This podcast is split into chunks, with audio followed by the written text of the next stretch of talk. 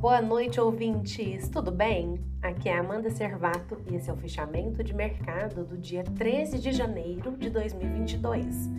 O Ibovespa fechou em queda de 0,15% aos 105.529 pontos.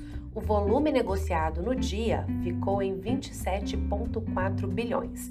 Das maiores altas, damos destaque para Marfrig, subindo 5,13%, PetroRio subindo 3,13%, Minerva com alta de 3,06%, Itaúsa subindo 3,01% e BRMOL subindo 2,99%. Das maiores baixas, o destaque está para Banco Inter caindo 9,66%, Localweb caindo 8,58%, Melius com queda de 5,57%, Natura com 5,04% de queda e Raia Drogazil caindo 4,70%. O governo avalia o veto de até 9 bilhões no orçamento de 2022 para recompor os gastos subestimados. O orçamento de 2022 foi aprovado no Congresso e depende da sanção do presidente Bolsonaro. O prazo máximo para essa decisão é 21 de janeiro e será tomada em conjunto pela Economia e pela Casa Civil. No mercado de juros futuros, os contratos terminaram a sessão com tendências mistas. O DI para janeiro de 2023 subiu 8 pontos base a 11,94%.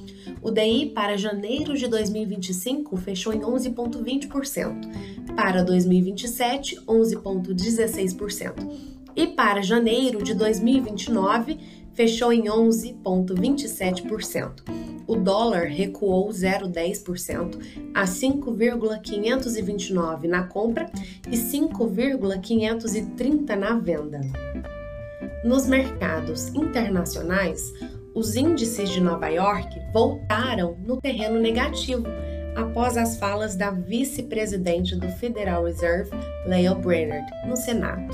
Ela confirmou que o tapering, que é a retirada de estímulos, se encerra no fim do primeiro trimestre desse ano e que após esse processo, o Fed estará pronto para iniciar alta dos juros.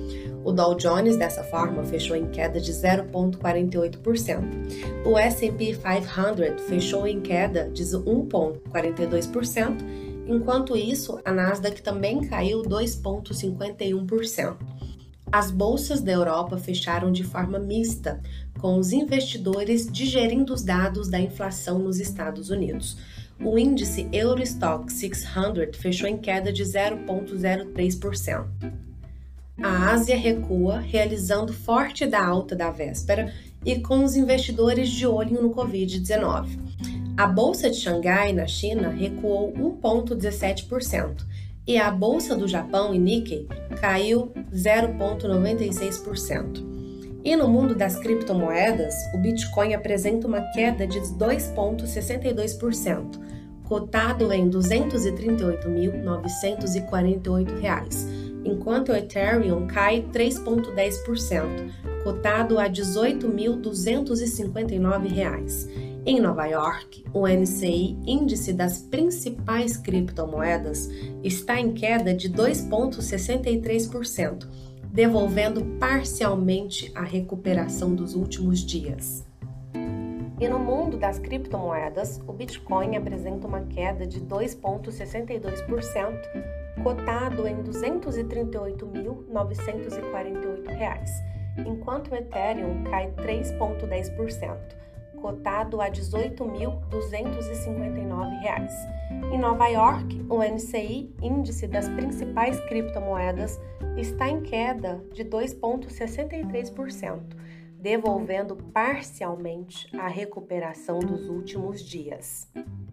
Essa foi a agenda dos mercados na data de hoje e eu aproveito para deixar aqui o link da iHub Loud, que é a plataforma mais completa sobre investimentos com notícias e relatórios de análise exclusivos para você. Por hoje é só, tenha uma ótima noite.